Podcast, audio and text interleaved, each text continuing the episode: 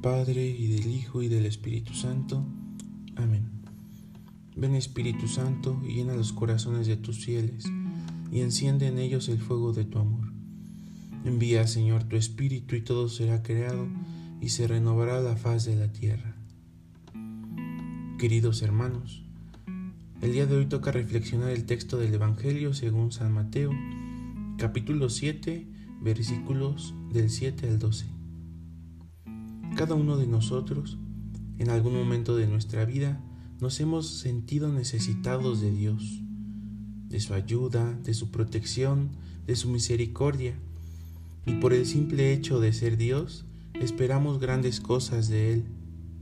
Pero a menudo dicha espera es de una forma pasiva y no activa. No hacemos nada para recibir aquellas cosas buenas que Dios, que es bueno, tiene para nosotros. De este modo, el día de hoy Jesús nos invita a entrar en acción. Pidan, busquen, toquen, y de este modo se les dará, encontrarán y se les abrirá.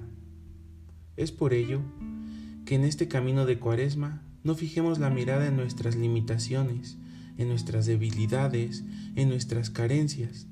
Más bien, regresemos la mirada a Cristo. Pongamos nuestra vida en sus manos y pidámosle todo aquello que necesitamos para continuar caminando detrás de Él, que es bueno y solo sabe dar cosas buenas a quien se lo pide. Señor, en ti confío, aumenta mi fe para hacer tu voluntad.